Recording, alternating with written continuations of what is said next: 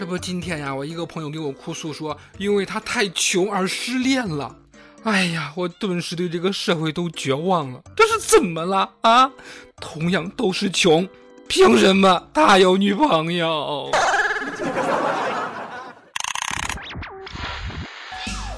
世界如此疯狂，你又何必正常？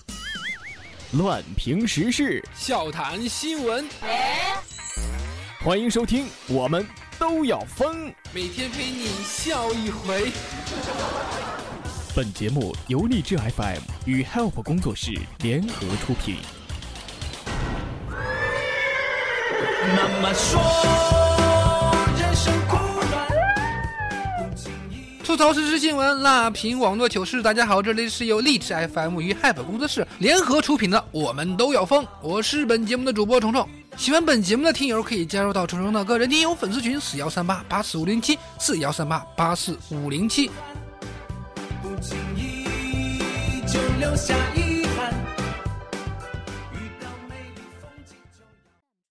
各位听友，实不相瞒，虫虫我其实是那种能靠脸吃饭的人，真的。好了，不跟你们说了，我要去做我的买卖了。嗯，泄愤优惠大酬宾了哈！发泄优惠大酬宾了，只要二十块，只要二十块就能抽我一嘴巴。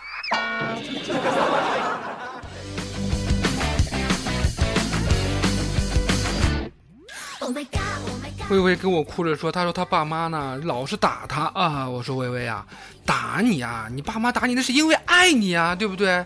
要是不爱你的话，早他妈把你打死了。”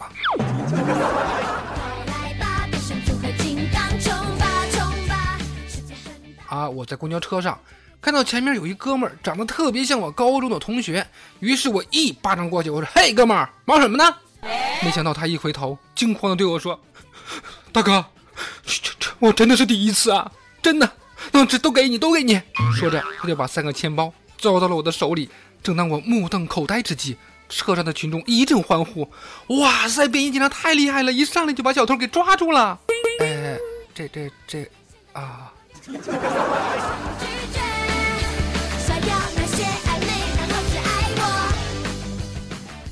今天啊，我又听到有人在讨论高考的名额分配不均的事儿，想想也是纠结呀。一边说中国的教育是洗脑，一边抱怨洗脑机会分配不均，真是挺矛盾的啊。总有人啊拿北京四百分就上北大清华的事儿说事儿。我跟你说呀，你根本不用四百，因为三百零二啊，你就可以去人大了；三百零七就能去北大了；三百三十三就能去清华了。如果有三百五十五。啊，那么清华、北大、人大你就哪儿都能去了。上北大记得在中关园下啊，上清华记得在清华东路西口下。不过堵车的时候还是建议坐地铁吧。下班的时候，我又走过那条昏暗的小巷，那小屋里边红色的霓虹灯在照耀。我抽着烟，忽然听到里边传来一阵骚叫：“小帅哥，来玩嘛！”我一下子扔开了烟头，不屑地笑。哼，这次老子还不骑疯你！飞扑过去，投了一个币，熟悉的歌声又响起来了。爸爸的爸爸叫什么？爸爸的爸爸。骑完我继续走，看到街口有一个年轻力壮的小伙子在乞讨，我上去劝道：“小伙子，你好手好腿儿了，干嘛干这个呀？”小伙子说了：“大哥。”你说我能找到什么工作是啥事儿都不做，坐着就有钱儿啊？月薪一万不上税，不违法无风险，不靠家人朋友的事业吗？我想了半天，理直气壮对他说：“小 C，来往边上挪一点，给我留个位置。你那碗也就别动了。”看着时间差不多了，便衣辅警之间互相使了个眼色，踩灭烟头，冲进了灯光暧昧的洗头房。刚喊了一声“不许动”，自己就僵在那里了。想象中的惊慌、恐惧，甚至哀嚎，并没有出现，而是一片平和、默契和喜悦。那个十几分钟前刚进来穿白衬衫那个男的啊，正在和衣装暴露、浓妆艳抹的洗头妹一起肩并肩着坐着，认认真真的抄写党章啊！记得有一次过年回家，这没有买到卧铺，也没有抢到硬座，机智的我买了个小板凳，嘿，后来。我举着那个小板凳就回去了。其实城里人去农村是容易闹笑话的。我有这么一个同事啊，丈母娘家在农村住，家里边有一个大灶，大灶台上的锅呢是固定住的，它不像这个煤气灶，对吧？吃完饭之后，为了献殷勤，主动洗锅。当时厨房也是没人啊，他用菜刀把锅撬起来，然后路过客厅，在他老婆等人呆滞的目光下，走向了池塘。这是要刷锅的节奏啊！教育之间竞争虽然激烈，但是有的时候姑娘也得练好身体呀、高三女孩听到烤红薯，当场晕倒。高考临近，安徽一高三女孩听到“考”啊这个字儿就烦躁。严重的时候，她听到“考”这个音的这个同音字儿的时候，也会受不了，浑身抽搐，不省人事啊。心理专家介绍说，这是一种典型的考试焦虑症，应该适当调节。都说有什么问题就是一顿烧烤就能解决，如果不行，那就两顿。我觉得这个姑娘烧烤是解决不了问题了。想起曾经高考苦逼的日子，随口说了一句“我靠”，哎，他听到不会晕倒吧？奉劝所有的家长啊，要有能接受孩子只是普通人的心态。天之骄子毕竟少之又少，孩子们开心，能力范围之内尽力就好，千万不要苦苦相逼呀、不过也不能全怪家长。北京、天津、上海百分之二十的一本录取，那可不是哪个省都有的。谁都知道，在高考大省想考个好学校是多么的不容易啊、那这个屁股被打开花了同学也说了，有问题还是要找警察的。广州一快递小哥验收快递货的时候啊，有大量不明的白粉。报案之后呢，警方查获冰毒三百公斤。就在前两天，广州警方对该名快递小哥奖励了十万块钱，六百斤毒品，按一斤五万算的话，加起来那得有三千万了。这个案子，警局今年的先进是稳稳的了，十万奖金换个先进，局长也是小抽了。不过，希望警方千万要保护好快递小哥的人身安全。能贩运三百公斤毒品的犯罪组织，保不齐是手眼通天的，而且让他们损失了三千万呐、哎，我说这快递小哥，你这十万块钱够跑路的吗？啊！我的天哪，这么神奇吗？现在这个社会，开个病怎么比警察办案还凶呢？这一个八旬老太太前往当地医院就诊的时候，因为心肌梗塞危险，医生劝其转院，却遭到儿子殴打，导致脑震荡呀！大哥，你老娘有心肌梗塞呀！这病要是发作起来，没有十分钟，你老娘就呜呼哀哉了呀！真不知道你是咋想的？难道你是在响应人民日报的号召，坦然面对生死了吗？还是说你知道这个镇医院抢救不了，想事后讹人呢？天天质疑医德何存？那患者都具备患德了吗？这不还有闹出人命的了呢？在湖南，一个医生遭患者一拳重击啊，当场倒地，神志丧失，呼吸停止，大小便失禁，随之抢救无效身亡。我想讲一个故事。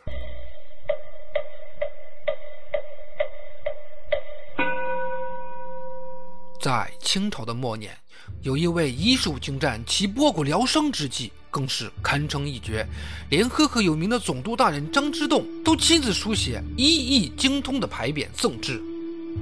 在他多年的行医过程中，没有让医闹占得一丝便宜。他妥善处理医患关系的技能是值得今天很多医生学习的。他的名字就是黄飞鸿。啊，据说在学医之前，他先在武术学校进行规范化培训多年，这就告诉我们：学医先学武，救人先救己呀。建议每位医生都身上配着一块防身的电击棍吧，以防这类事件再次发生，是吧？人的生命只有一次，所以投胎很关键呀。重庆的江某九年前高中毕业，携带一千块钱，只身来到西双版纳自家的两百亩地里边种起了香蕉，如今已经是有名的香蕉种植老板，年进账千万元呐！我的天哪，这么神奇吗？等一下，我没有看错，自家两百亩地，你在逗我吗？不是我给自己找不努力的借口啊，而是你们这几人都开挂了呀！这个世界上我最服的一件事就是投胎了啊！那种不学习又有学上的，不上班又有钱花的，躺着就能美，不动就能瘦的，吃土还是高级土的，我不仇富，我服。我也想在自家的两百亩香蕉园里边辛勤的劳作呀，谁能给我这个机会呀？说多了都是眼泪，流下的都是故事呀。好了，那这期节目就先到这儿吧，我去哭一会儿。下面有请我们的小鱼来闪亮登场。Hello，我是小鱼，今天向各位介绍一位我的朋友，外国妞哦。嗯，来跟各位打声招呼。Hola a todos, ¿qué tal? Stop，中文 OK。Okay. Newman how, Tunku how, my name's Andrea. 呃，都听懂了吧？嗯，我就不解释了。嗯，那么今天呢，是我们群里一位叫小鱼人的听友点了一首《两声气》，送给虫哥和鱼哥，说我很喜欢你们，听了你们的节目，嗯，很开心。咦，这还有一个问题问虫哥的，说当你孤单，你会想起谁？啊，虫哥，当你孤单，你会想起谁呢？啊，这个问题问的，当我孤单，我会想起谁呀？啊，可惜不是你，反正不是你。也希望这位听友能一直听我们的节目，一直开心下去，把快乐带给更多人。那么今天的节目就到这里，喜欢本节目的小伙伴一定要记得为节目点赞、订阅和转采哦，也可以加入我们的听友粉丝群四幺三八八四五零七四幺三八八四五零七，我们下期节目再见，拜拜。Bye bye.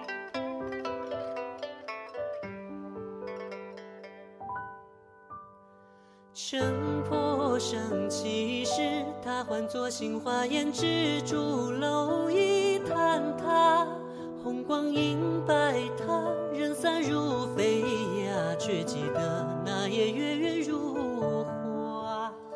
醒目正拍下，老坦克下口茶，一段菜子佳人，他红了眼角，手中竹杖茶，十年寻觅他，回头看老了莲花。他衣衫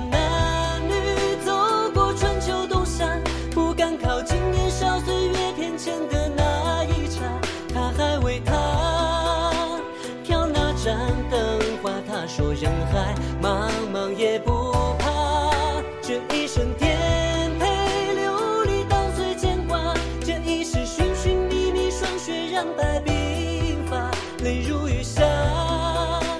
人歌声沙哑，他告诉他的从未忘啊。